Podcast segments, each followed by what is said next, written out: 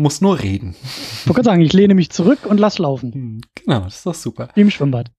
Mm, äh, Moment.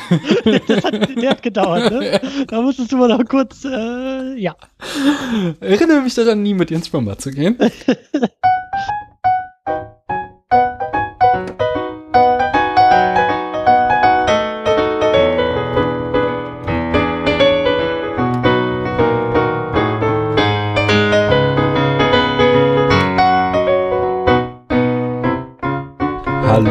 liebe Zuhörer und Zuhörerinnen. Hier spricht der Daniel und ich bin nicht allein. Ich habe jemanden bei mir. Hallo, Christian. Willst du das wirklich durchziehen? Na, natürlich. Jetzt äh, 87 Minuten lang werden wir jetzt nur noch singen. Aber ich kann doch gar nicht singen. Ja, das ging mir äh, beim Schauen dieses Films auch manchmal so, dass ich dachte, die Leute können gar nicht singen. Aber bevor wir dazu kommen, machen wir noch mal einen Schritt zurück und ich sag noch mal, hallo Christian. Hallo Daniel.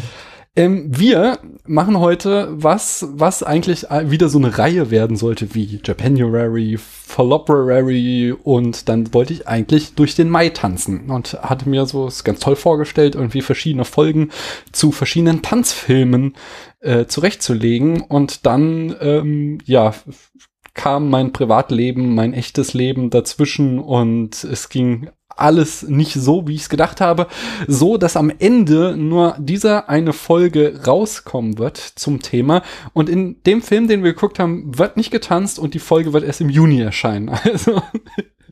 Also ich wollte gerade sagen, also ein bisschen wird ja getanzt und eigentlich kannst du ja die Reihe auch zu einer Tanz aus dem Mai Reihe machen und den ganzen Juni durchtanzen. Das, das, naja, das, also das mit dem ganzen Juni durchtanzen, das wird auch schon wieder nichts werden. Aber Schade. Ähm, aus dem Mai raustanzen gefällt mir und vor allen Dingen werde ich nächstes Jahr reintanzen. Das Projekt ist nicht gestorben, das ist nur verschoben ich kenne das, ich kenne das Problem mit, mit so Reihen und Themen, die man sich vornimmt und dann so fünf Jahre später merkt, ups, vielleicht sollten wir doch mal den zweiten Indiana Jones besprechen. ja, ja, ja, so, so passiert das leicht. Aber es ist ja auch gar nicht schlimm, dass ich das nicht gemacht habe, denn ohne, dass ich äh, irgendwie hier Aufträge verteilt habe, hast eigentlich du das gemacht, Christian. Und zwar nicht erst seit dem Mai, sondern das Musical, das hat's dir in letzter Zeit angetan. Wie kam das denn? Ja, also, aber warte mal, ich habe, ich gehe irgendwie davon aus, dass du ja hier als Podcast-Pate voll berühmt und bekannt bist, aber wahrscheinlich gibt es da draußen doch noch irgendwie zweieinhalb Menschen, die dich nicht kennen. Sag doch noch mal fünf Sätze, wer du bist, was du machst und dann sag, was du mit Musicals zu schaffen hast. Äh, auch sehr gerne. Also ich bin der Christian und ich äh, mache unter anderem, aber vor allen Dingen die Second Unit. Und äh, wir sind ein Podcast, der jede Woche äh, einen Film sehr detailliert auseinanderpflückt und durchbespricht mit einer wechselnden Riege von Gästen. Die Stammbesetzung ist mit meinem Co-Moderator Tamino Mut. Mit dem habe ich das vor mehr als sechs Jahren äh, gegründet und angefangen und mit dem habe ich mich sehr viele Jahre wirklich jede Woche ähm, filmisch äh, auseinandergesetzt. Und mittlerweile ist das halt eine Riege von verschiedenen Gästen, die dabei sind. Du, Daniel, warst ja auch äh, Teil der Second Unit zum Beispiel in Sachen Harry Potter. Da haben wir ja vor, ich glaube auch, was? Zwei, zwei Jahren, Jahren haben wir angefangen, oder? Ich glaube, genau. ja, so ja. vor zwei Sommern sozusagen haben wir uns mal mit Harry Potter beschäftigt. Da kam Tamino dann ja auch noch dazu. Und ähm, ja, also unser Programm ist irgendwie relativ breit, würde ich sagen. Ähm, schon auch auf Hollywood ausgerichtet mit Schlenkern in allen möglichen Epochen und äh, weiteren Filmnationen und Themen. Und äh, eigentlich ist da so mein Interesse irgendwie so der Antrieb, würde ich sagen. Mhm. Und seit meiner sehr, sehr stürmischen äh, Liebesbeziehung zu dem Film La La Land äh, im letzten Jahr, 2017, Anfang 2017, habe ich dann auch mal sehr zaghaft äh, mich mit dem Thema Musical und vielleicht irgendwie auch Gesangsfilm und Tanzfilm beschäftigt, ohne das jetzt irgendwie so breit aufmachen zu können. Ich, ich, ich tippe da eher so meine Zehenspitzen immer mal wieder rein. Und ähm, was haben wir denn, was haben wir denn gemacht? Also ich, äh, My Fair Lady habe ich dann, glaube ich, letztes Jahr ähm, so als, als ersteres Musical für mich nach La La Land besprochen. Jetzt neulich äh, war West Side Story ein Thema und ich würde sagen, so sporadisch ähm, wühle ich mich so durch die Musicals. Und ähm, ja, wie gesagt, La La Land war da so der große ausschlaggebende äh, Nullpunkt. Und ich glaube, das war auch der Grund, warum wir jetzt diesen Film zusammen besprechen, weil es da durchaus ein paar Verbindungen gibt.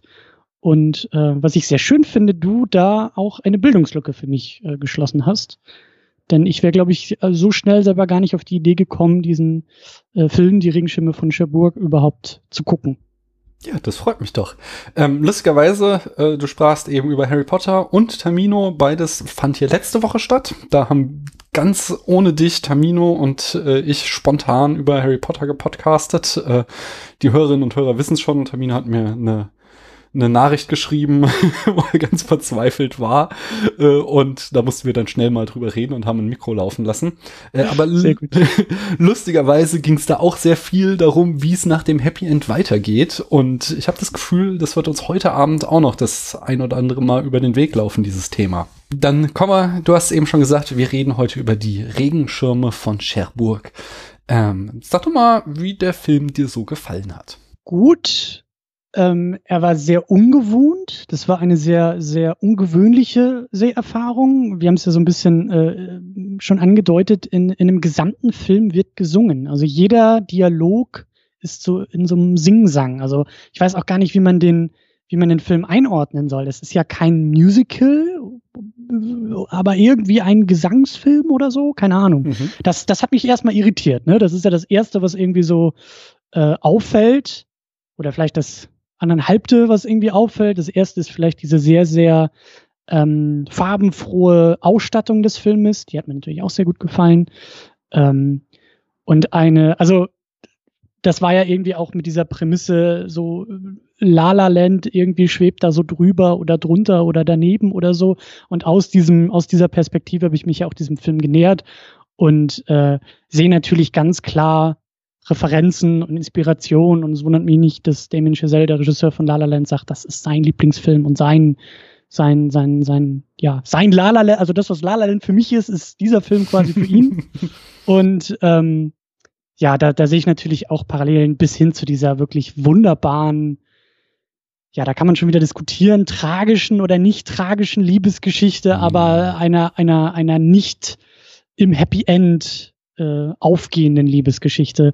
Das hat mir schon alles sehr, sehr gut gefallen. Und auch eine, eine fantastische Hauptbesetzung. Ähm, ich glaube, irgendwie die, die, die Mutter hat doch dann irgendwie zu ihrer, äh, wie heißt die, Gen Genevieve, mhm, zu ihrer. Tochter gesagt, oder gesungen, so von wegen, naja, die schönste bist du auch nicht. da war ich kurz davor, den Film auszumachen, weil das für mich der größte Plothole der Filmgeschichte war. Aber äh, ja, da kommen wir wahrscheinlich auch noch zu. Ja, ich, da habe ich schon den ersten Fun Fact, was die da machen, nennt man äh, das Rezitativ und ist wohl ein Stilmittel, was vor allem in Opern vorkommt, dass eben ein Spre dem Sprechen angenäherter Gesang stattfindet. Also es reimt sich oft nicht.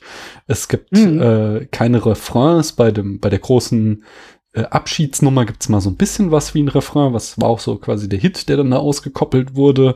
Aber ähm, äh, sonst wird eigentlich immer nur, wirklich, wie du es schon sagtest, die Dialoge werden einfach äh, in so einem Singsang vorgetragen. Ja, der hat mir am Anfang ein bisschen zu schaffen gemacht. Ich kannte den Film auch nicht. Ich kannte äh, die, die, äh, den Auftakt, also diese Szene mit den Regenschirmen, die man ganz am Anfang sieht, und ähm, diesen berühmte Abschiedsszene am Bahnhof. Äh, das war das, was ich von dem Film kannte, mhm. aber mir war auch nicht bewusst, dass die da wirklich fast 90 Minuten am Stück durchsingen. Und dann ähm, ist so ein sehr strenger Dreiakter dieser Film mit äh, der erste Akt ist dann der Abschied, dann die Abwesenheit, der zweite und der dritte Akt ist die Wiederkehr von äh, dem Hauptdarsteller. Wir kommen gleich dazu noch. Äh, aber äh, die, dieser erste Akt, der ist dann halt auch noch so unglaublich zuckersüß. Also da wird ja, ja. wirklich diese Liebe so. Da kriegst ähm, du Karies bei, ne? aber es ist sowas von. So dass das ist, also ich habe da schon schwer reingefunden in diesen Film, aber je länger er lief, desto mehr hat er mich dann doch reingezogen und ähm, am Ende ist es mir, glaube ich, nicht einmal mehr aufgefallen, dass die da singen, sondern da war ich dann auch komplett in der Handlung gefesselt und das Drama hatte mich gefangen genommen und der Film mich auch voll auf seine Seite gezogen. Aber ja. lustig, dass du sagst, äh, das irritiert dich oder, oder schreckt dich eher ein bisschen ab. Also mich hat das sofort reingezogen. Ich bin dieser zuckersüßen Spur direkt gefolgt und war sofort drin im Film. Ja, aber es war so eine Nummer zu dick. so, gibt's ja, bei mir halt nicht. Ja, das ist so das Schöne. Ich, das ich bin ja der eher so der, der es so ähm, angedeutet mag. Hm? Also es ist, äh, da kommt wahrscheinlich auch so meine, meine Liebe fürs Classic Hollywood, wenn dann irgendwie ein Blick ausreicht oder so, äh, um alles klar zu machen. Das, das äh, sagt mir mehr zu, als wenn da die sich wirklich die ganze Zeit umschlungen halten. Wobei es gab's ja auch, es war auch sehr schön, ähm, es gibt so eine Sexszene dann in diesem ersten Akt, die fand ich äh, wirklich toll inszeniert, auch wie äh, quasi dann sie da noch singen so, ah, oh, sollen wir wirklich, ich hab Angst und dann schneidet's weg und wir kriegen so drei mhm. Bilder. Ähm, auf den, auf den Beat auch noch von der Musik. Das war äh, schon mal so ganz geil. Und die nächste Szene ist dann, wie Genevieve bei ihrer Mutter ankommt. Ähm, mhm. Und die Mutter fragt so, wo warst du? Und sie sagt, ähm, äh, äh wie heißt er nochmal? Äh, äh, genau, ich war mit Guy und also im Französischen ähm, äh, mit Guy, je, mit jemandem sein ist halt im Französischen auch noch äh, so eine andere Ausdrucksweise für ich habe mit ihm geschlafen so mhm. und also diese Doppeldeutigkeit und damit war halt wenn es bis dahin nicht klar war war halt durch diesen Dialog alles klar das war schon wieder so das fand ich nice so wenn wenn so Sachen so ja, inszeniert klar, werden ja, ja. da stehe ich drauf ja, ja. Ja, ich habe äh, genau, ich habe den Film ähm, äh, auf auf Amazon gekauft und dem Christian auch zugeschickt, weil er so schwer zu bekommen ist. Und lustig war, die DVD hatte nur eine einzige Bewertung und die war ein Stern und äh, mit der Überschrift Kulturschock. Und der Typ schreibt, äh, ich, ich, ich nehme an, es ist ein Mann. Ich Depp komme gerade aus Cherburg zurück und glaubte und glaubte mir mit dem Kauf dieses Schmahns etwas Gutes zu tun. Dieses Kunstwerk beweist, dass Minus mal Minus nicht zwangsweise Plus sein muss. Das ist aber auch schon alles. Übrigens ist Cherbourg die Stadt in Frankreich, die oft hoch hinaus wollte und sich dabei immer die Flügel verbrannte. Hier baute man zum Beispiel den größten Bahnhof der Welt, von dem aus die Bürger dieser äh, Welt ähm, sich Frankreich touristisch erschließen sollten. Das ging in die Hose und das Mammutgebäude ist heute ein Meeresmuseum. Von hier aus wollte Napoleon den siegreichen Sprung nach England wagen. Das ging in die Hose. Von hier aus wollte man den Weltmarkt für Regenschirme aufmischen. Das ging in die Hose. Von hier aus äh, fahren die französischen Atom-U-Boote aus, um den Terrorismus zu besiegen. Punkt, Punkt, Punkt.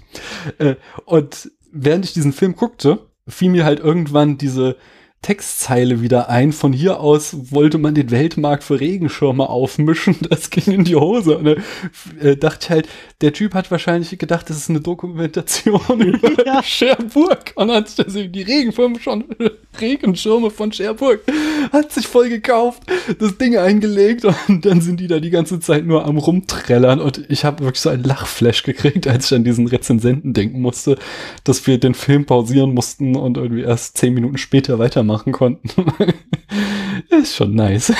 Ja, aber das ist auch die typische Amazon-Rezension. Ja, auf oder? jeden also, Fall. Auf jeden ich habe mir irgendwie einen Schuhlöffel gekauft und wollte damit meine Garage reparieren. Das ging gar nicht. Amazon ist furchtbar.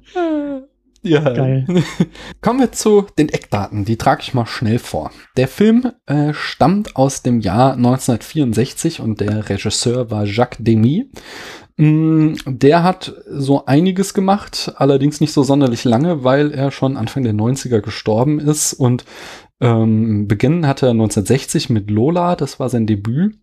Und dann kam ähm, so eine lose Trilogie, die, ich komme auch später nochmal dazu, wie genau er die nannte, nämlich mit 1962 die Blonde Sünderin, dann 64 die Regenschirme von äh, Cherbourg und 1967 die Mädchen von Roquefort äh, die äh, so ja eine eine Trilogie in irgendeiner Form bilden und äh, für die ist er auch am berühmtesten. Die restlichen Filme, an denen Ruhm sollte er nie wieder rankommen. Aber dennoch, da sind zum Beispiel 1968 das Fotomodel, 1970 Eselshaut, 1971 der Rattenfänger von Hameln, 73 die Umstandshose, 78 Lady Oscar, 82 ein Zimmer in der Stadt und 88 sein letzter Film Three Seats of the 26th. Ähm, ja, ja, ich glaube, er hat noch ein bisschen was mehr gemacht, aber das waren so die, die irgendwie noch die am höchsten bewertesten oder bekanntesten waren, die ich da mal so rausgesucht habe. Mm, er hat auch das Drehbuch geschrieben, mm, während die Kamera Jean Rabier äh, führte, der wiederum äh, vor allem mit einem anderen großen französischen Re Regisseur sehr viel gedreht hat, nämlich mit Claude Chabrol. Mm, der Schnitt der stammt von zwei Frauen, Annemarie Cottret und Monique äh, Tesser. Über die habe ich sonst nichts weiter rausfinden können, aber ich wollte sie nicht unerwähnt lassen, weil äh, ich finde, dass er eben sehr elegant auch geschnitten ist, dieser Film. Ich glaube, da gehen wir auch später noch ein bisschen drauf ein. Und äh, die Musik wiederum von Michel Legrand, der hat auch äh, zum Beispiel die Musik zu das Mädchen, äh, die Mädchen von Rock gemacht oder ähm, der Swimmingpool, äh, das Original mit, ähm, ach wie heißt sie, Sissi, äh, die Schauspielerin. Äh, ja, nicht? Diese Deutsche, die. Äh, ja. Romy Schneider. Genau, Romy Schneider, das Original. Äh, dann auch das Original von The Thomas Crown Affair, da hat er auch den Soundtrack zugemacht. Und in der Besetzung haben wir, äh, du sagtest es eben schon, äh, schön ist sie und sie ist vor allen Dingen blutjung, 21 Jahre alt, auch wenn sie hier eine 16-Jährige spielt. Catherine de Deneuve spielt Geneviève Emery. Ihr ähm, Love Interest Nino Castel wird von Nino Castelnuovo gespielt. Der äh, heißt im Film Guy Fouché.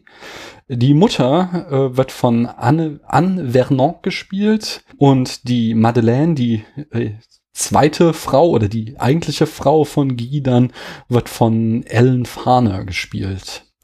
Und im Genre befinden wir uns, na, vielleicht im Musical. Also es wird viel gesungen, auch wenn es äh, jetzt untypisch ist von so äh, mit Blick irgendwie auf klassisch Hollywood, aber es war halt die Nouvelle Vague und die haben alles anders gemacht. Und äh, wir befinden uns im Liebesfilm. Ja, mhm. Christian. Und dir kommt jetzt wie jedem Gast hier äh, die große Ehre zu, diesen Film in fünf Sätzen zusammenzufassen. Oh Mann, ey, deswegen mache ich das ja auch immer bei mir in der Sendung, wo das, das die anderen äh, tun sollen. Ähm, ich bin so, ich bin nicht gut da drin. Das jetzt, das jetzt der Arbeitsteil. okay, also ähm, wir haben ein sehr junges Liebespaar. Wir haben die schöne Genevieve und den ebenfalls sehr schönen Guy äh, wie du gesagt hast, sie ist, glaube ich, so 16, 17, er ist, äh, glaube ich, 20 oder so und die beiden sind ach, herrlich, wie verliebt die beiden sind. Und ähm, die wollen, die wollen zusammenkommen, sie wollen heiraten, sie reden natürlich darüber, über Heirat und wie groß diese Liebe doch ist, die sie spüren und so weiter und so fort. Aber er wird dann zum Militär äh, einberufen. Er muss zwei Jahre Militärdienst irgendwie ableisten und wird auch das habe ich nicht so ganz auf die Kette gekriegt. Ich glaube, irgendwie nach Algerien oder so. Genau, das ist der Algerienkrieg, der da gerade stattfindet ähm, zu dieser Zeit und er wird einberufen, um in den Krieg zu ziehen. Genau, und ähm, ist dann halt weg, zwei Jahre weg. Das ist, das ist dann auch dieser, wie du gesagt hast, ne, diese Dreiteilung ist dieser, dieser Mittelteil. Er ist weg, er ist abwesend und äh, schickt dann mal den einen oder anderen Brief von der Front und sie leidet natürlich ohne Ende, dass ihr geliebter Guy jetzt nicht mehr da ist und was du auch schon angedeutet hast, ähm, in der letzten Nacht, die die beiden noch miteinander hatten, ist sie dann natürlich auch noch schwanger geworden und das heißt, sie ist jetzt ja äh, zurück sie, ist, sie ist hinterlassen worden von ihm mit Baby im Anmarsch und leidet, leidet, leidet, leidet. Und ihre Mutter äh, will da gar nicht so viel mitleiden, sondern kommt auf die Idee, ähm, sie vielleicht in der Zwischenzeit so ein bisschen zu verkuppeln. Und das ist irgendwie ein, was ist er, glaube ich, Schmuckhändler. Ne? Mhm. Und ist doch eigentlich eine ganz gute Partie und er ist ja auch immer irgendwie viel auf Reisen und viel weg und hat ja irgendwie auch einen sehr gehobenen Lifestyle und ähm, ja, sie sollte sich doch vielleicht mal nach jemand Neuen umsehen, weil die erste Liebe, das ist ja sowieso auch immer nur dazu da, um zu vergehen. Und ähm, naja, dann haben wir den nächsten Zeitsprung. Ähm, wie war das denn noch? Das, das, das springt auch wirklich so weit, dass wir nur sehen. Nee, stimmt, wir sehen, wie er zurückkommt. Genau, er kommt mhm. zurück. Äh, sie ist, glaube ich, schon weg.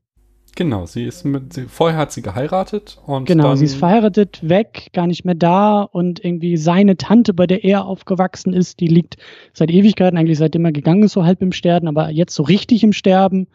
Und er leidet jetzt natürlich dann umso mehr, weil er ist zurück, aber seine Geliebte ist weg. Und dann, ja, dann bandelt er ein bisschen mit der Madeleine was an, die sich lange Zeit um diese Mutter, äh, Tante gekümmert hat.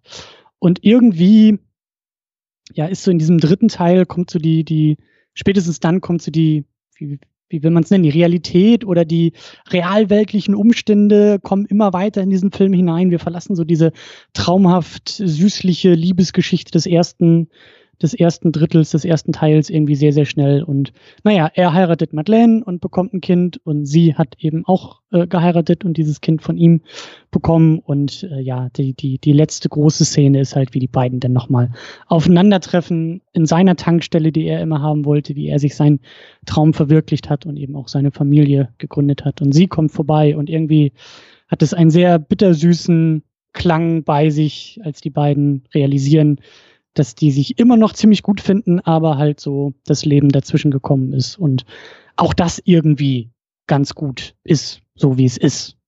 Und auf einmal ist der Film vorbei. Mhm. Das Ende kommt uns irgendwie bekannt vor, oder? Ich, ich, also, ich, also durchaus, aber das ist ja auch nichts Schlimmes. Nein, nein, nein nur äh, da hat man, hat, da kommen wir später noch zu. Da sieht man gewisse Parallelen manchmal. Mhm. Ich habe noch mal so eine Handvoll Fun Facts rausgesucht, äh, um den Film noch mal so einzuordnen. Die Trilogie, auf die ich eben nicht kam, äh, die der Film zusammen mit äh, die blonde Sünderin und die Mädchen von Roquefort äh, bildet, äh, die nannte ähm, äh, Jacques Demy die romantische Trilogie. Und da gibt es so eine äh, Parallele jetzt zum, zum ersten und zum zweiten Teil zumindest, dass hier dieser Diamantenhändler irgendwie, der geht da an einer Stelle mit äh, Genevieve spazieren und sie fragt ihn irgendwie, ob er mal verliebt war und erzählt so, ähm, dass eine Frau ihm das Herz Stimmt. gebrochen hat. Und äh, im ersten Teil, die blonde Sünderin, äh, spielt eben der Schauspieler auch mit. Und ähm, ich weiß nicht, ob er den gleichen Namen hat, also ob es wirklich die gleiche Rolle ist, aber zumindest der Schauspieler spielt mit und kriegt in dem Film das Herz gebrochen. Hm. Äh, also ist auf alle Fälle so ein Querverweis, der hier stattfindet und ähnlich ähm, locker verbunden soll wohl auch der dritte dann mit dem zweiten Teil sein. Dann äh, das fand ich sehr schön. Es gibt da in dem Film einen wirklich sehr berühmt gewordenen Tracking-Shot, äh, wenn halt Genevieve sich von Guy am Zug verabschiedet und äh, Guy äh, steigt in den Zug ein und die Kamera fährt dann mit dem Zug davon und Genevieve steigt, bleibt hinten am Bahnsteig stehen, bis dann irgendwann sie im Dampf der Lok quasi verschwindet. Und äh, diesen Shot, den haben sie gedreht, indem sie so eine alte Ente genommen haben und erstmal aufs äh, Minimum runter ge, äh, ja, gerockt haben. Haben die Türen rausgenommen, haben oben, die hatte so ein Faltdach, das haben sie abmontiert und vor allen Dingen den Kofferraum haben sie abmontiert. Dann haben sie den Kofferraum voller Scheinwerfer gepackt, um die Szene gut ausleuchten zu können. Äh, auf den Rücksitz von der Ente stand das Kamerastativ und die Kamera guckte dann oben aus dem nicht mehr existierenden Faltdach heraus und damit fuhren sie dann neben dem Zug her, während sie äh, da äh, Genevieve äh, beziehungsweise Katharine Deneuve filmten, wie sie immer kleiner wird. Äh, sehr, sehr schön. Ich habe auch ein Foto gesehen, äh, das werde ich im Blog verlinken, wenn ich dran denke. Wenn ich erinnert mich dran, dann haue ich das nachträglich rein. Mhm. Genau, außerdem, was auch noch ganz spannend ist, äh, dass der Film, Christian sagte es schon mehrfach, äh, glänzt nicht zuletzt durch seine intensiven Farben und um das äh, zu ähm, bewerkstelligen, benutzte ähm, Jacques Demy hier irgendwie besonderes Filmmaterial, Eastman Negative Film Stock. Und ähm, das war äh, halt äh, sehr gut geeignet, um so intensive Farben rauszubringen. Aber zugleich ähm, hatte das den Nachteil, dass es ähm, sehr schnell ausblasst, also dass die Negativen nicht lange erhalten bleiben.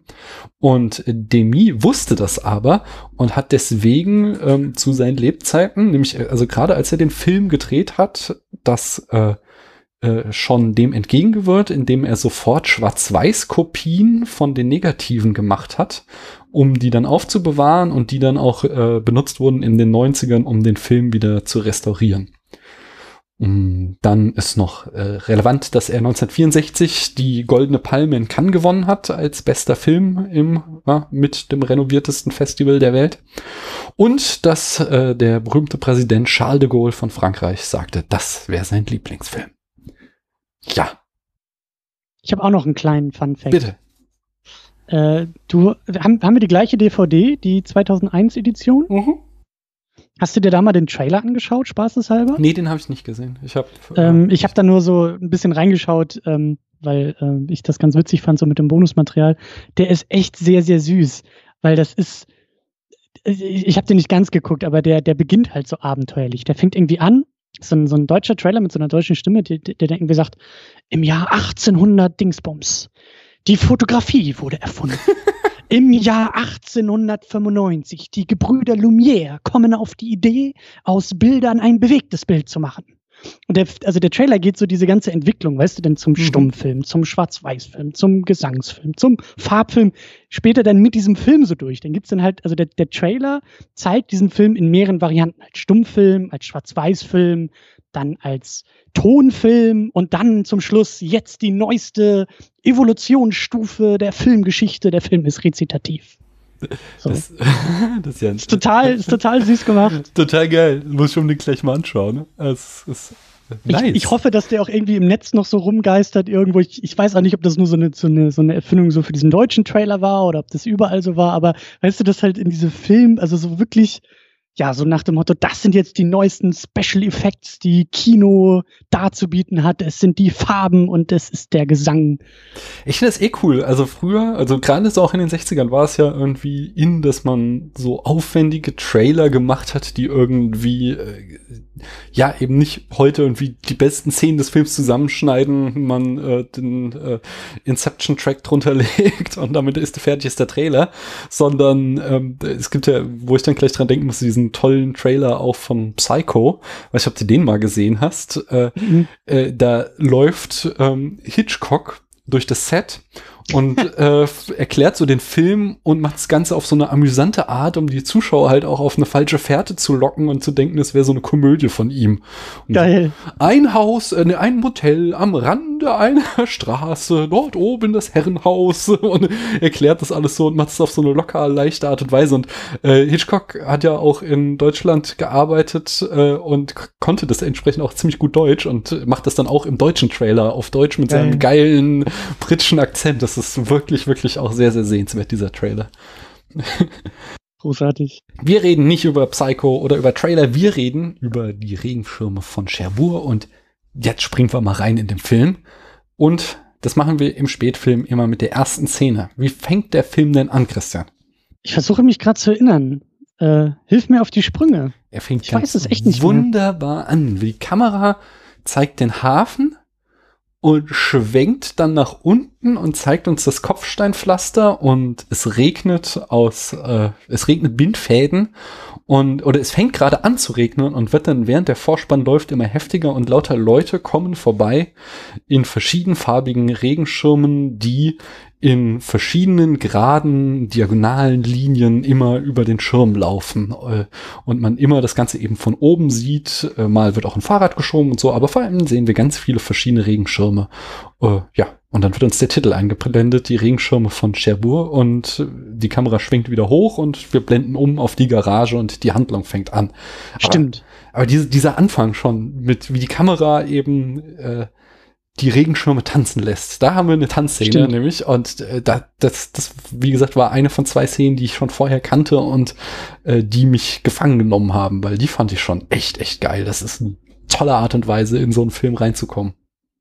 Ich glaube, da war der Amazon-Bewerter auch noch drin. Die Szene hat er, glaube ich, noch mitgenommen. Regenschirme. ja, genau. Ja, aber dann, dann hört's äh, mit dem Tanzen schnell auf und wie erzählt der Film seine Geschichte? Wir sagten es schon, er fängt an zu singen. Ja. Äh, warum macht denn das? Was denkst du dir denn?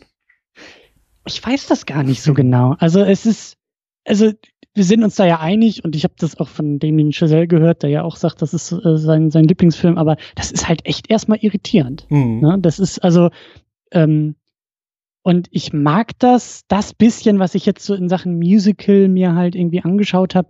Und ja, ich bin da wirklich noch sehr, sehr unbedarft und sehr, sehr unerfahren, aber ich mag das da halt schon, ganz gerne, wenn halt so diese wichtigen emotionalen Momente halt gesungen werden. Also mhm. wenn es da übergeht eben in diese ähm, ja ins Musical märchenhaft. Also wenn die, also da wird ja die Wirklichkeit ganz, ganz deutlich verlassen.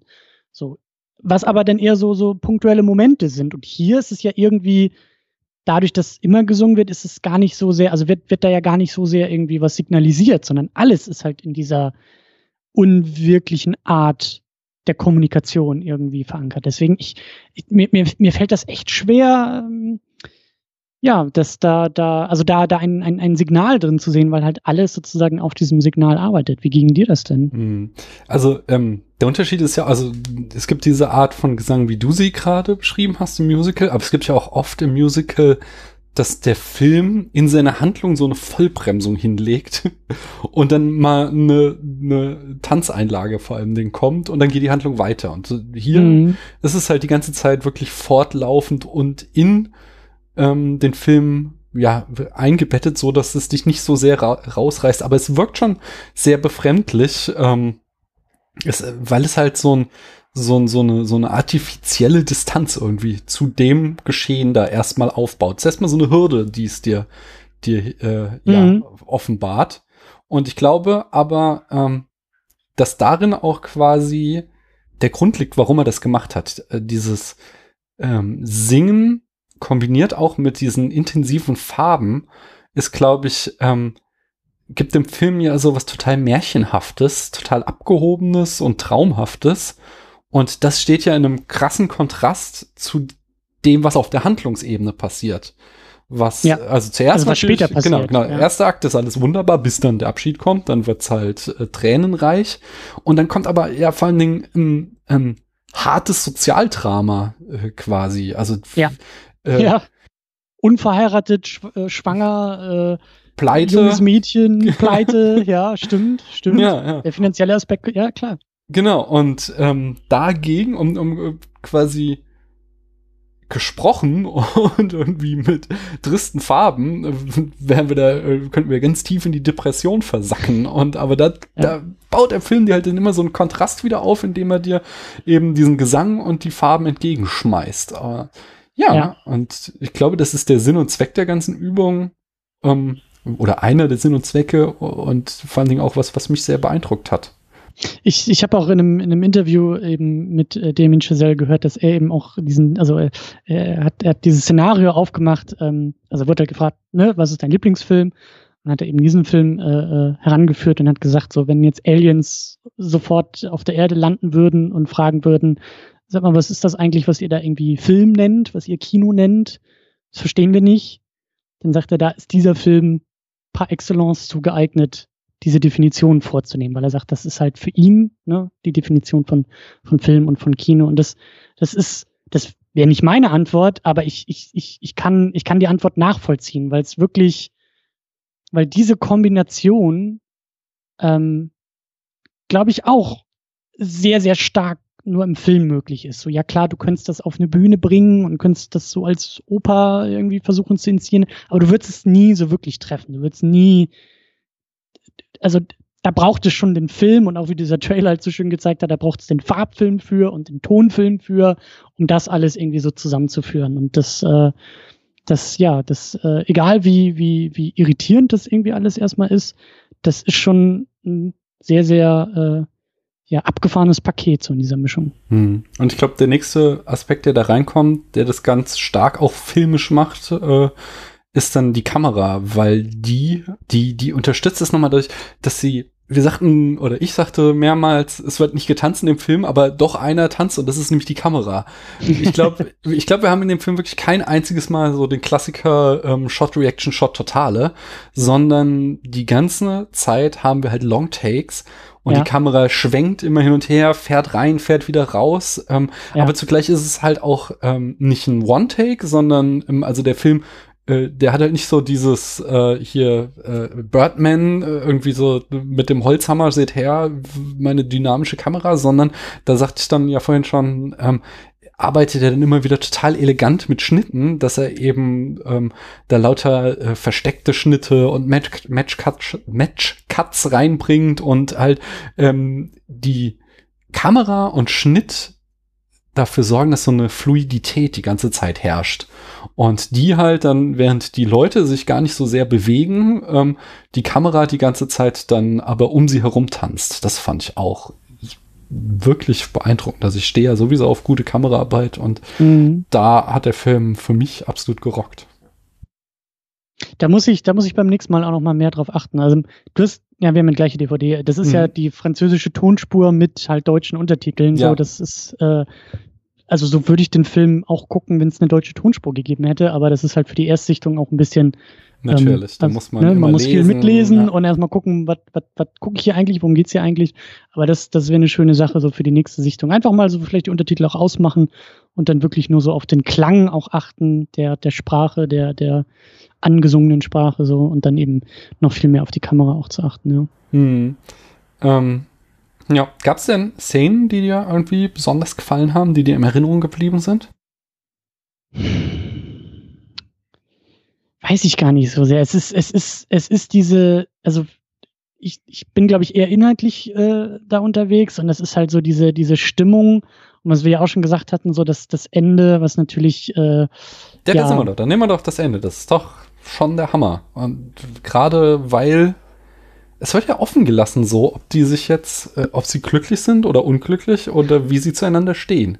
Und ich, das liebe ich ja wirklich das ist ja für mich auch eines der großen, großen Highlights einfach bei La La Land, mhm. dass ich halt immer das Gefühl habe, es gibt halt, also ich werde ja zwangsläufig oder wurde auch zwangsläufig in Diskussionen über diesen Film verwickelt. Ähm, und ich, ich fand es halt so interessant, weil, weil dann kommen halt Leute auf mich zu und sagen, ach, der Film, also, ach, den kann man doch so schnell abtun. Das ist doch klar, die sind dann beide doch total unglücklich und wären sie doch nur zusammengekommen und ich sitze immer nur mit großen Augen daneben und denke mir so, vielleicht auch nicht und vielleicht kann man das auch anders sehen und vielleicht ist das gerade toll an dem Film, dass irgendwie jeder so mit seiner eigenen Erfahrung dieses Ende auch anders deutet. So die einen sagen, das ist traurig, ich sage, das ist total auf eine sehr merkwürdige Art und Weise irgendwie auch schön und hoffnungsvoll und lass uns doch mal so darüber streiten und diskutieren. Und das kannst du hier genauso machen. Das ist halt genauso dieses Ding. So was siehst du jetzt da drin? Siehst du jetzt die gescheiterte Beziehung dieser beiden, die ja nicht zusammengekommen sind. Ich würde noch nicht mal sagen, das ist eine gescheiterte Liebe, weil sie haben ja geliebt. Mhm. Ähm, also was siehst du? Siehst du das, was nicht passiert? Siehst du das, was passiert? Und bist du so ein harter Realist und sagst, naja, das äh, ist viel besser als jedes Happy End äh, von so Schnulzenfilmen, weil die sind alle so unrealistisch und das passiert ja eh nicht und die Liebe des Lebens, die gibt's vielleicht gar nicht und so. Das, das finde ich halt sehr, sehr toll, weil das in dieser, in dieser eigentlich kleinen Szene sehr groß irgendwie wird, sehr groß erzählt und man eben so als, als Zuschauer und als Zuschauerin halt, ne?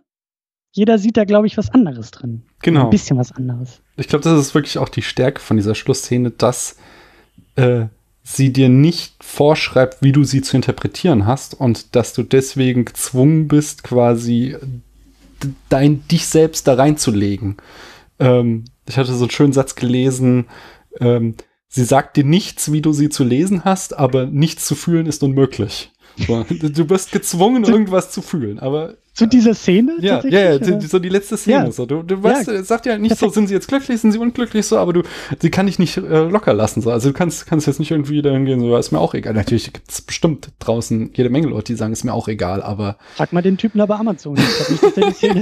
Ich glaube nicht, dass der bis dahin gesehen. gekommen ist, ey. Ja. So, nein. Aber äh, um Paula hier zu zitieren in Abwesenheit, äh, wer da nichts fühlt, der ist kein Mensch. So, sag ich jetzt mal. Ähm, Absolut.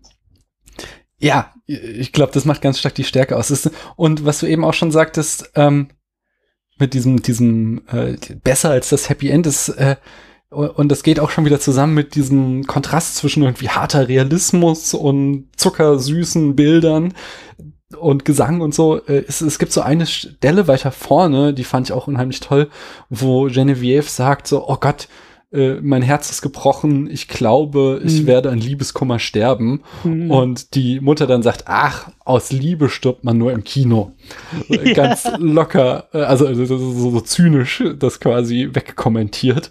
Und das dann aber einerseits ähm, die Geschichte des Films ist, die erzählt. Er erzählt ja dass Genevieve weiterlebt und wie sie weiterlebt. Und trotzdem schafft er es eben, dass es nicht so zynisch ist, wie es die Mutter dann erzählte, sondern trotzdem dich dazu bringt, ganz viel zu fühlen dabei. Verstehst du, was ich meine? Ist, ich stammel mhm. so ein mhm. bisschen. Mhm. Für mich, für mich ist das auch das, also wie die beiden dann an dieser Tankstelle stehen und ich glaube, eigentlich sich so viel sagen wollen würden, aber auch irgendwie merken, also wie sie, wie sie beide spüren, was sie verpasst haben. Hm. und halt auch eben nicht mehr 17 und irgendwie 20 sind und die Welt ist kunterbunt und zuckersüß und oh mein Gie und ich werde für den Rest unseres Lebens und oh mm, und so. Das ist halt vorbei, weil wirklich das Leben irgendwie so dazwischen kam und, und ich habe auch irgendwie mal gelesen, dass es halt dem, dem ähm, Demi auch irgendwie darum, darum ging, so, diese, also dass er da irgendwie auch ein Fable hat, ich kenne die anderen Filme nicht, aber so diese, diese, dieses Phänomen, das halt irgendwie also er lässt, glaube ich, seine Figuren gerne leiden durch das Leben, dass sie halt nicht so ganz das kriegen, was sie eigentlich immer wollten. Und das ist immer so das Leben da so reinwurstelt und dann Dinge passieren, die vielleicht nicht irgendwie das Beste für die Figuren sind, aber halt so passieren, weil das Leben ist halt kein Kinofilm so. Hm. Und ähm, das finde ich halt, dass, also da genau diese, diese Schwere und irgendwie dieses, dieses Bittersüße da am Ende so zwischen diesen Figuren auch zu spüren, aber eben auch dieses Gewicht auch irgendwie zu spüren. So dieses, er hat da seine Tankstelle und hat da gerade irgendwie seine Frau und seinen, seinen Sohn irgendwie zum Weihnachtsmann irgendwie verabschiedet, so, dass das, diese Verantwortung, die da irgendwie auch mitschwingt und auch, auch eine positive Verantwortung ist. Ne? Es ist ja jetzt nicht so, dass die beiden sich um den Hals fallen und sagen, komm, wir lassen unsere Familien zurück und wir sind wieder 17. Äh, das ist es ja alles nicht, aber da, da schwingt halt so viel mit. Und das finde ich halt so, so stark das ist so, das ist halt, und da, da, ich sehe da auch immer etwas Schönes irgendwie drin, weil ich, also in dem Moment und eben genauso auch bei, bei La La Land, La La Land zieht das ja irgendwie nochmal, würde ich sagen, nochmal zwölf Stufen äh, größer auf mit diesem großen, dieser zehnminütigen Fantasie, äh, was wäre wenn Geschichte, die ja dann auch stilistisch, finde ich, auch ganz krasse Andeutungen hier in diesem Film macht. Also wie Damien Chazelle da seine Papplaternen in diesem Musical dieser, in dieser, in dieser, ähm, in diesem Best-of-Medley da auch irgendwie baut. So, die sehen genau, also das sieht teilweise genauso aus wie in diesem Film. Also wie hier jetzt bei den Regenschirmen von Chabur und so. Also die, die Referenzen sind ja ganz deutlich, aber er zieht das ja noch größer auf. Aber auch da, das ist so dieses, die Schönheit sehe ich auch da, dass diese Figuren auch, auch spüren, da war was und das kann man auch bedauern, dem kann man hinterher trauen und man kann irgendwie auch diese, diese Schwere spüren, dass es eben nicht mehr so ist, aber gleichzeitig spürt man auch die Schönheit, dass es mal da war. Und das sehe ich halt immer in diesen Momenten. Dieses, diese, diese, diese widersprüchliche Gefühlslage, die halt, die halt so schwingt, hm. so pendelt irgendwie zwischen diesen, zwischen diesen Momenten, so zwischen dem Bereuen und der Sehnsucht und dem Gewesenen und dem Erhofften und dem eigentlich Realen. Und das ist irgendwie so ein, eine Mixtur und so ein Cocktail, den ich halt nicht so leicht abtue, sondern in den ich mich so richtig gerne reinfühle und suhle und sage, mm, schön. Ja. Es war so ein Plädoyer, dass ich sprachlos bin. Aber ähm, ich habe einen anderen Punkt, wo ich ansetzen kann, denn äh, es mhm. gibt einen Kontrast zu La La Land, den ich auch ganz spannend finde, während La La Land ähm, äh, halt auch ein zutiefst amerikanischer Film ist, der ja auch hier das, die Geschichte vom amerikanischen Traum ähm, erzählt und sie ja quasi auch ihr Glück finden, indem sie sich den amerikanischen Traum erfüllen und dafür halt ihre We Liebe auf dem Weg zurückbleibt, sage ich jetzt mal, ohne da irgendwie auch eine Wertung reinzubringen. Ähm, merkt man hier halt wieder den Regenschirm von Cherbourg, finde ich voll an, dass es ein europäischer Film ist, in dem da eben ganz stark immer wieder so schwere, äh, tragische europäische Themen nur so in ganz wenig Nuancen ähm, angedeutet, aber trotzdem mitverhandelt werden. Da haben wir irgendwie äh, halt zum Beispiel also einerseits, das hatten wir eben schon das Thema, dass Genevieve äh, aus Geldnot heiraten muss, so, weil die sind halt einfach pleite, der Laden, äh, den können sie nicht halten, wenn sie nicht in irgendeiner Form äh, Geld kriegen. Und äh, der Diamantenhändler äh, kauft ihnen dann erstmal so ein Collier ab, äh, von dem sie sich dann es leisten können, dass sie da ihre Schulden bezahlen können, aber äh, aus Dankbarkeit nehmen sie ihn dann quasi irgendwie so als Freund der Familie auf und essen immer mit ihm. Und so kommt das dann halt irgendwann zustande, diese Heirat der guten Partie. Und das andere Thema, was wir noch gar nicht ähm, gestreift haben, dass hier halt ja auch eben dieser Algerienkrieg äh, thematisiert wird und das auch ein nicht unwesentlicher Teil des Films ausmacht, wie Guy aus dem Krieg zurückkommt und erst einmal auch ähm, halt quasi traumatisiert ist. Er kommt nach Hause, hat seine Freundin, hat eben nicht Stimmt. auf ihn gewartet, er äh, humpelt und er, ähm, ja, er ist offensichtlich äh, da als gebrochener Mann zurückgekommen. Also er wird dann vergnügt da, sich im Freudenhaus. Genau, säuft, schmeißt seinen Job hin, lebt halt von seiner Invalidenrente erstmal, bis er dann eben auch wieder mit dieser Vernunft heirat mit Madeleine, wobei das auch immer so schön vage gelassen wird, wie viel er jetzt wirklich für sie empfindet.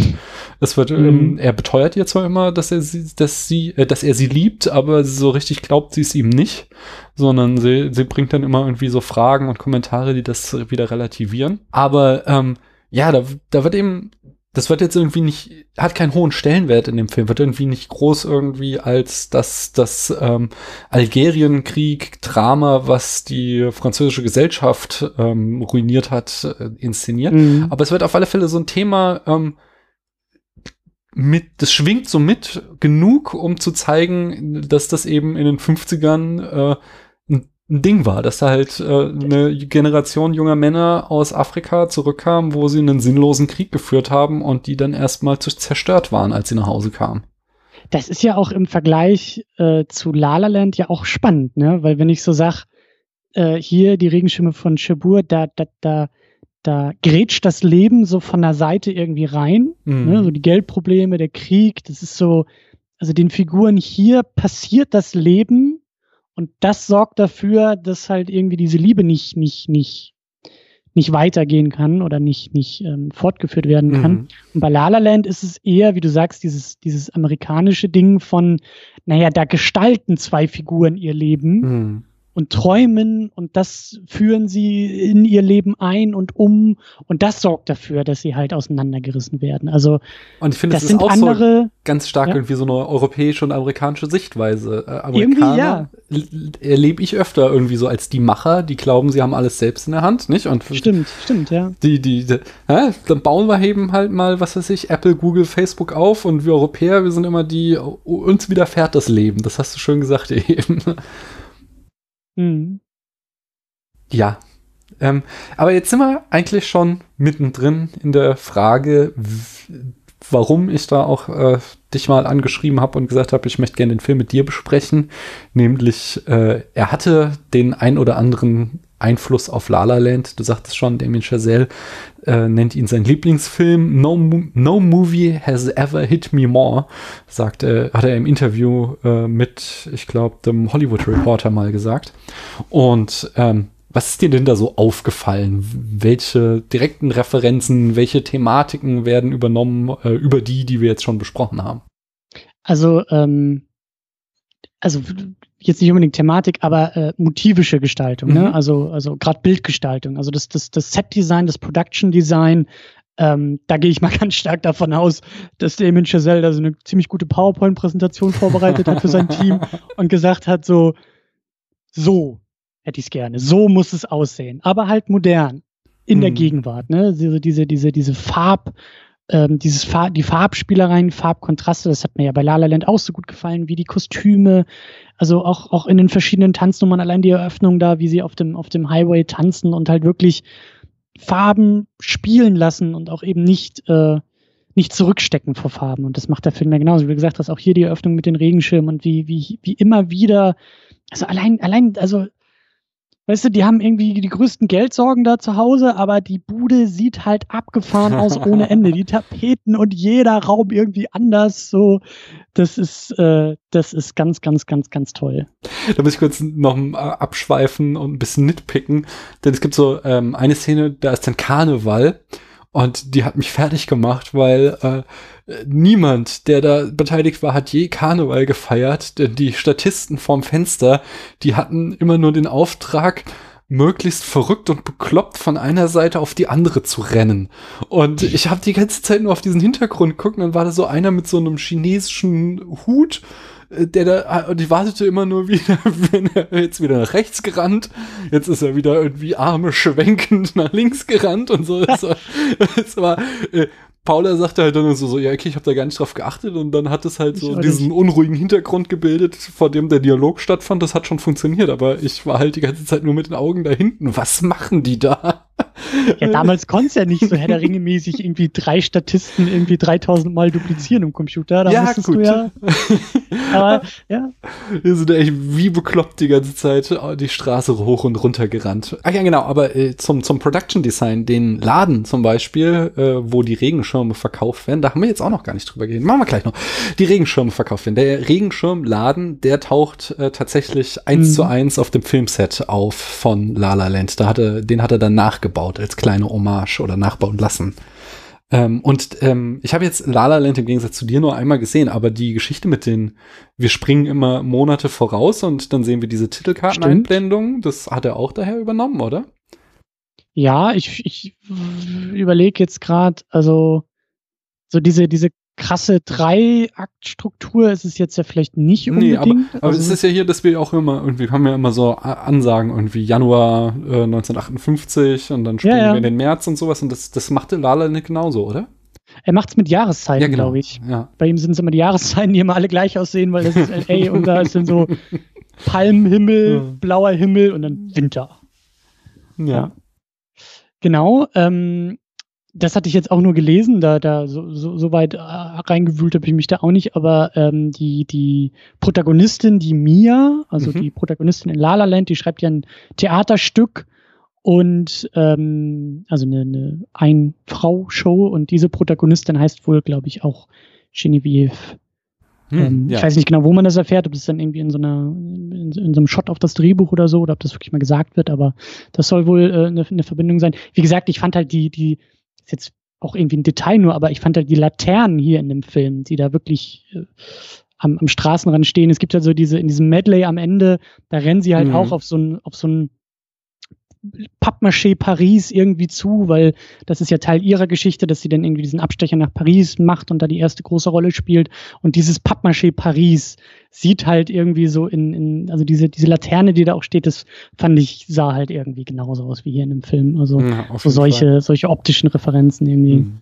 Ich habe auch noch Ja. eine Sache gelesen. Es gibt in La La Land ein Stück, äh, das heißt Summer Montage Madeleine. Äh, Da steckt auch wieder irgendwie Madeleine drin, hm, die zweite Mhm. Frau von Guy. Und vor allen Dingen muss das sich wohl auch von der Melodie her an dem Stück La Terrasse du Café aus äh, die Regenschirme von Cherbourg ähm, orientieren. Also muss man irgendwie die beiden äh, Stücke nebeneinander hören und dann kann man da Parallelen in der Melodie wohl erkennen.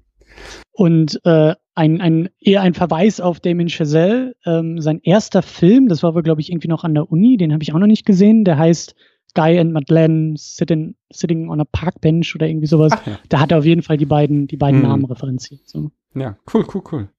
Ja. Ähm, ja, und dann natürlich die, die große Rahmenhandlung. Äh, Liebe geht auseinander, aber äh, beide erfüllen sich irgendwie ja, ihren Traum nicht. Also er zumindest, das ist ja ganz ähnlich, so, äh, dass statt irgendwie dem äh, Jazzcafé von Sepp heißt er oder sowas, oder Sebastian? Genau. Ja. Äh, dunkel habe ich noch in Erinnerung und Guy ist es halt dann nicht der, die Jazzbar, sondern es ist die Tankstelle, die auch so, ich glaube, ganz unauffällig von Esso gesponsert wurde. Wirklich, das ist dir aufgefallen. Ja, ich weiß auch nicht warum, aber es, man Muss es konnte. aber Freeze-Frame-mäßig einmal durchgehen und mal so ganz im Hintergrund irgendwie gucken, was da auf der Öldose steht. Ja, ja. ja, naja, auf jeden Fall, ähm, das, also sie, sie erfüllen sich beide so den Traum vom eigenen Laden ähm, und natürlich dann am Ja. Ende das Wiedersehen in diesem Laden und die, äh, äh, die Frage, was wäre gewesen, wenn. Und ähm, beide Filme, in beiden Filmen gibt es so diese, also Sepp in La La Land, ähm, Sebastian nennt ja seinen Laden so, wie ähm, Mia ihm das immer Mhm. nahegelegt hat. Er hat ja eigentlich seinen Chicken on a Stick oder irgendwie sowas und dann sagt sie, nee, nenn es doch selbst und hat so ein Logo gemalt und so und das ist ja am Ende auch das Zeichen, als sie da in diese Bar geht, dass sie sofort merkt, oh Gott, Hm. das ist ja seine Bar. Also diese, diese, diese Verbindung, dieses, dieses in Ehren halten oder wie man das auch immer nennen will. Ähm, hier bei dem Film, bei, äh, bei den Regenschirmen von Chabot, ist es ja so, dass er, glaube ich, sein, so also ähm, sie kriegt ja eine Tochter von ihm und die Tochter ist, glaube ich, François. Mhm. Françoise müsste es dann sein, glaube ich. Genau, und er nennt seinen Sohn ja auch so. Ja, genau, er nennt ihn François dann. Genau, also die männliche Form. Mhm. Und ähm, das ist ja auch ein deutliches Signal von, ähm, also weil, weil sie, glaube ich, sogar den Namen irgendwie ihm ja mitgeteilt hatte, glaube ich, sogar noch per Brief und er sagt, oh, es ist ein schöner Name und toll und alles richtig ausgesucht und tatsächlich eine Tochter, wie du gesagt hast und so. Aber da, ne, so dieses, dieses, diese Erinnerung irgendwie auch weiter, nicht nur weiter tragen, sondern irgendwie vielleicht auch weiter leben. Mhm. So, das, das tun beide Männer in diesem Film. Ja, ja. Ja, fein da muss ich schon wieder ganz unromantisch werden, weil gerade du Brief erwähnt hast. Er ist ja auch der schlechteste Briefeschreiber der Welt. es gibt so eine, eine Szene, wo sie so dann den Brief vorliest, den er ihr geschrieben hat und er schreibt buchstäblich, oh ja, hier, Kumpels von mir waren auf einer Patrouille, sind in den Hinterhalt ja, geraten, ja. alle tot, aber ich glaube nicht, dass das hier gefährlich ist. Na, vielen Dank. das stimmt, das stimmt, aber wirklich, also da, also, nee. Junge, was machst du da nur, ey? Christian, bevor ich dich entlasse, ähm, habe ich noch eine Frage. Warum heißt denn der Film Die Regenschirme von Cherbourg?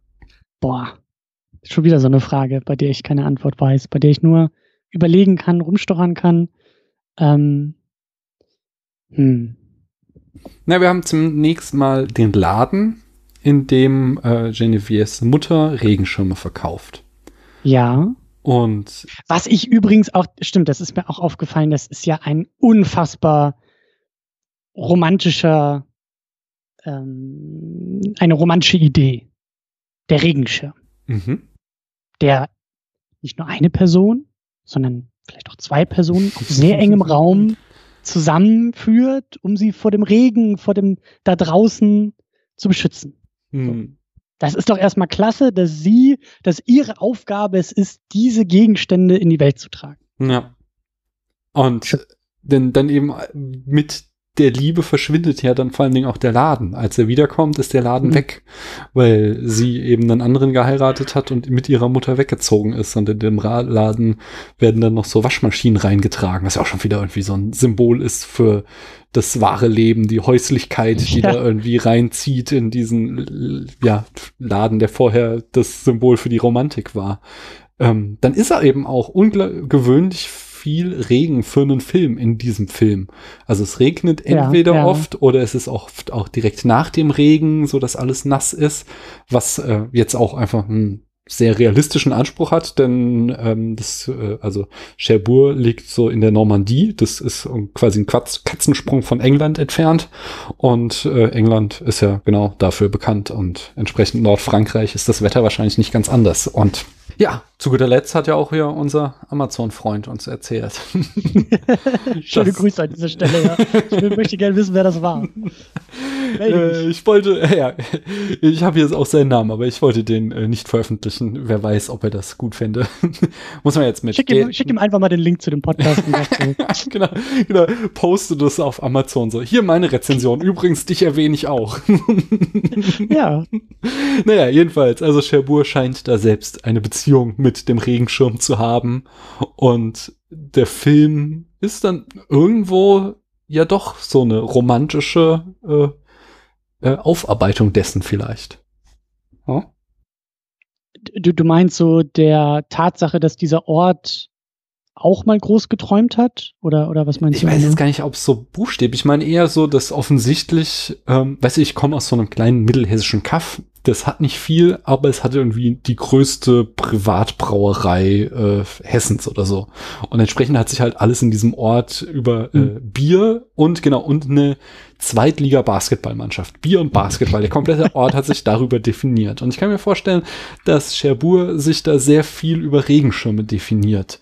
Und wenn du dann halt einen Liebesfilm in Cherbourg spielen lässt, dass du mhm. dann eben da als kleine Verbeugung von dieser Stadt da die Regenschirme nicht ganz unprominent einbaust. So in meinem Kaff wären es dann halt die mhm. Leute würden mit Basketballen und Bieren rumtanzen. Das ist ja das Problem bei mir. Ich komme aus dem ganz hohen Norden. Ja. Also da, wo Regenschirme immer kaputt gehen. Also in meinem ganzen Leben habe ich, glaube ich, irgendwie zweimal einen Regenschirm benutzt. Wahrscheinlich beide Mal in Berlin oder so, weil es hier tatsächlich funktioniert. Aber ähm, ich weiß eigentlich gar nicht, was so ein Regenschirm wirklich wirklich ist und wie das funktioniert, weil geht ja nicht, geht immer kaputt bei dem Wind. Ähm, Kannst ja mal in so einen Laden gehen, vielleicht findest du dann ein junges Mädchen, wunderschön, das dir den Regenschirm verkauft und mit ihm dann Ich- zusammen auf engen Raum da, da hinaus spazierst. ich sollte auch mal wieder einen Abstecher nach Frankreich machen, definitiv. also dann, dann, ja, mal gucken, was in Cherbourg so abgeht. Aber ähm, ich, ich, ich mag ja irgendwie auch so diese Idee, wenn man das jetzt vielleicht ein bisschen, ein bisschen weiter denkt oder auch weiter äh, äh, interpretiert oder dieses Bild irgendwie auch weiterzieht, dass halt so die Regenschirme halt ja irgendwie auch so diese, diese kleinen Inseln im Regen sind. So diese kleinen Inseln, unter denen es so ein bisschen trockener hergeht und wie gesagt, so zu zweit muss man sich da vielleicht ein bisschen anschmiegeln, so dass vielleicht auch diese Beziehung, diese, diese zwei Beziehungen, die dann nachher ja eben nicht zusammen sind, sondern ne, sie hat irgendwie da so ihren Mann und ihre Familie und er hat da irgendwie so seine kleine Insel irgendwie gefunden, dass das vielleicht auch damit so gemeint sein könnte. Weißt du, dass die halt so dass das Leben, was halt nun mal auch wie irgendwie ein prasselnder Regen manchmal über einen ähm, einbrechen kann, dass man da halt mit so einem Regenschirm versucht, halt mit so einer kleinen Familie unter dem Regenschirm so seinen eigenen kleinen trockenen Flecken in diesem regnerischen Leben irgendwie aufzubauen. Und die Tragik ist halt, dass es halt nicht der Regenschirm von Cherbourg ist, unter dem dann Hm. die beiden stehen, sondern es sind halt mehrere Regenschirme, weil sie halt ja mehrere Familien haben und nicht Mhm. die eine zusammen sind. So. Wobei es ja auch nicht ganz ähm, unauffällig ist, dass es halt in der allerletzten Szene dann nicht regnet, sondern schneit. Und auch nochmal quasi einen Kontrast bildet. Stimmt. Wenn sie sich dann, sie haben ihre eigenen Familien jetzt, gehören nicht mehr zusammen und jetzt äh, sind sie auch nicht mehr dem Regen ausgesetzt, sondern jetzt ist es der Schnee, der ja auch schon wieder so, man schützt sich ja eher selten auch vor Schnee mit einem Regenschirm. Und Mhm. ah, ach ja, haben wir's, oder? Ja, ich bin, Ja? ich bin eigentlich nur noch, äh, eigentlich nur noch dazu da, um, um ein bisschen, ähm, ich will nicht ranten, aber eigentlich ist Ah. es doch ein bisschen tragisch, dass dieser Film irgendwie so schwer zu bekommen ist, oder? Also ich weiß halt eben noch, wir hatten ja so ein bisschen uns, uns Mhm. ausgetauscht, so ein bisschen hin und her geschrieben, so im Vorfeld, weil äh, es war klar, tolle Idee, äh, super, ne? Gerne, unbedingt. Und dann war mal so ganz kurz die Frage, ja, aber wie gucken wir denn jetzt eigentlich? Ne? Mhm. Weil, also auch diese DVD, die, die du ja dankenswerterweise mir auch zugeschickt hast, ist die nicht irgendwie auch out of print? Also ist es nicht irgendwie. Das weiß ich nicht. Also ich weiß nur, ähm, also ja, ich glaube jetzt nicht die großartig restaurierte Version, denn die Farben auf der DVD waren auch schon eher so ein bisschen blass, sie waren jetzt nicht irgendwie Mhm. besonders knallig. Ähm, es gibt in den USA eine Criterion Edition, das weiß ich, aber auch auf Genau, und die- Blu-ray, die, dann, aber sowas kriegst du ja in Europa dann immer nie. Genau, und die, die kannst du da auch bei Filmstruck äh, Mhm. streamen, was ich, was ich so gesehen habe und gelesen habe. Und das ist halt schon, ich meine, ist ja ein bisschen paradox, ne? So ein französischer Film und äh, den muss man sich irgendwie dann in den USA auf Blu-ray kaufen. Mhm. Ähm, also einfach nur so dieses, dieses, ähm, ja, schade. Also ich wünsche mir, dass so Filme halt nicht nur irgendwie äh, rezipiert werden und geguckt werden, sondern halt eben davor müssen sie irgendwie auch verfügbar sein. Und ja Mhm. klar, also Streaming ist irgendwie auch äh, äh, ein, ein mittelschwerer Auswuchs der Hölle und so, keine Frage, aber es ist ja irgendwie, also Filme geraten dadurch ja noch leichter in Vergessenheit, ne? Also das halt einfach, wenn sie nicht leicht verfügbar sind, dann wird es halt noch schwerer, sie überhaupt irgendwie zu schauen und zu besprechen und irgendwie auch weiterzutragen. Und dann, gerade wie du sagst, so die restaurierte Fassung, die gehört doch irgendwie, also ich fand den Film wunderschön, ich finde den, ich finde den ganz, ganz, ganz toll. Hab nur ein bisschen Angst, dass der jetzt immer mehr in Vergessenheit gerät, weil, ja, kommst halt nicht so leicht ran. So. Hm. Also ich kann alles unterschreiben, was du gesagt hast, muss aber trotzdem immer ein großes Aber anfügen in meiner Rolle als äh, passionierter Nicht-Kulturpessimist und äh, dann äh, eben zurück an die 90er denken, als ich anfing, mich für Film zu interessieren und ich habe es hier im schwedischen Film auch schon öfter mal erzählt, äh, dass ich halt aus so einem Haushalt kam, wo Film keine große Rolle spielte. Wir hatten irgendwie drei Kanäle und kein Videorekorder und ich habe irgendwie von meinem ersten äh, Gehalt mit 16, als ich in so einem Laden gejobbt habe, mir einen Videorekorder gekauft und damals war halt Filme bekommen ich habe nachts das Ding laufen lassen, wenn dann irgendwann um ein Uhr äh, so ein alter Streifen irgendwie auf dem dritten Programm lief oder so. Ah nee, das dritte hat damals, glaube ich, noch irgendwann Schluss gemacht. Aber ARD und ZDF, die haben halt irgendwann spät in der Nacht solche Filme gebracht und ich habe sie dann auf Videokassette aufgenommen, um mir das alles anzugucken. Und verglichen damit leben wir in paradiesischen Zeiten, dass ich nach Amazon gehen kann und für 10 Euro oder lass es auch mal 20 oder 30 sein und drei Klicks habe ich das Ding in der Woche bei mir.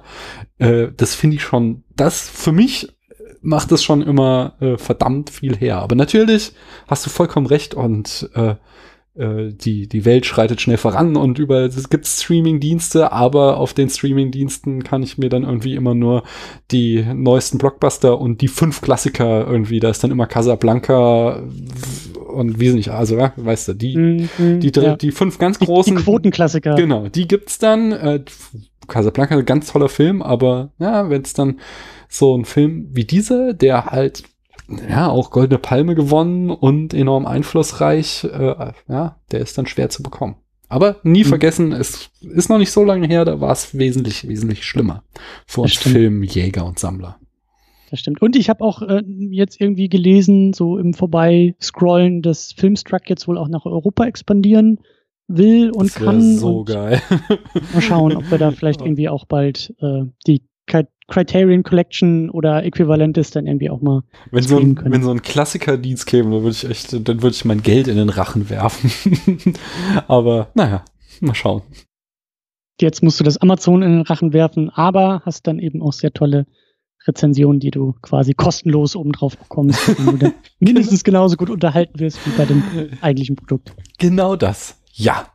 Ähm, abschließend würden wir es hier normalerweise bewerten. Ich weiß jetzt aus irgendeinem Grund, dass du nicht so auf Filmbewertungen stehst, sondern da immer irgendwie so einen Hippie-Ansatz fährst und dem keine Punkte geben willst.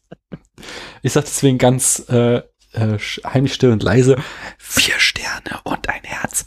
Und du, Christian, sag doch nochmal, wo die Leute dich im Internet finden können, was es da vielleicht so demnächst gibt oder zuletzt gab, so dass sie da mal reinschalten können.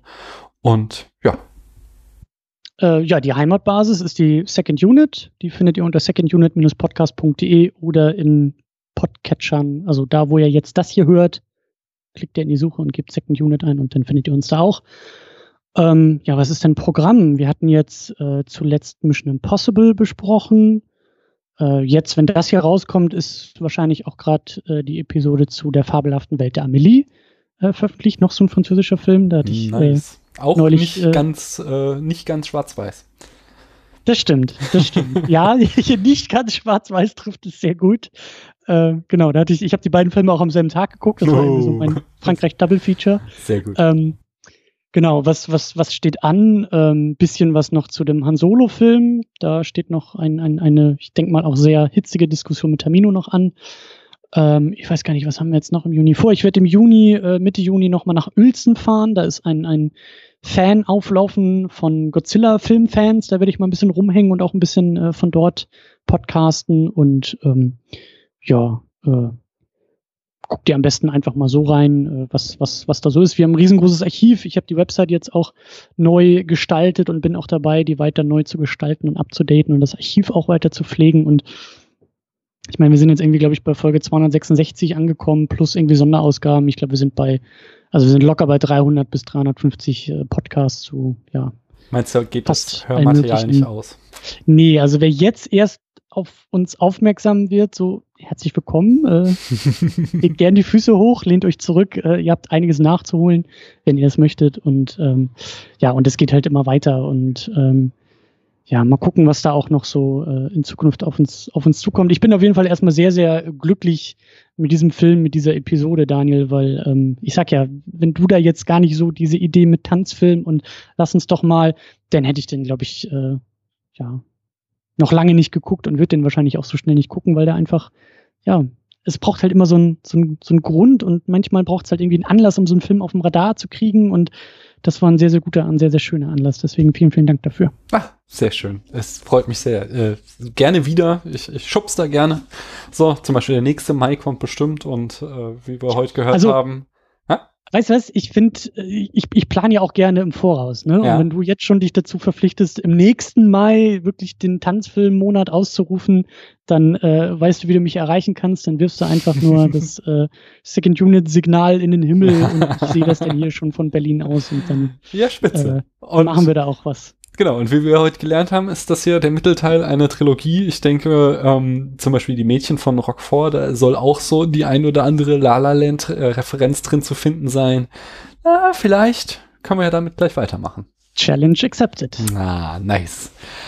Ja, ich sage auch nochmal vielen Dank an unsere Zuhörerinnen und Zuhörer, dass ihr bis hierhin geschafft habt. Ich hoffe, ihr, ihr hattet auch ein bisschen Spaß dran. Äh, wenn ihr den Film noch nicht kanntet, dann äh, schaut ihn euch jetzt an. Am besten habt ihr das aber schon längst getan und hört das hier hinterher. Wie dem auch sei, hier geht's auf jeden Fall auch bald schon wieder weiter. Dankeschön und tschüss. Tschüss.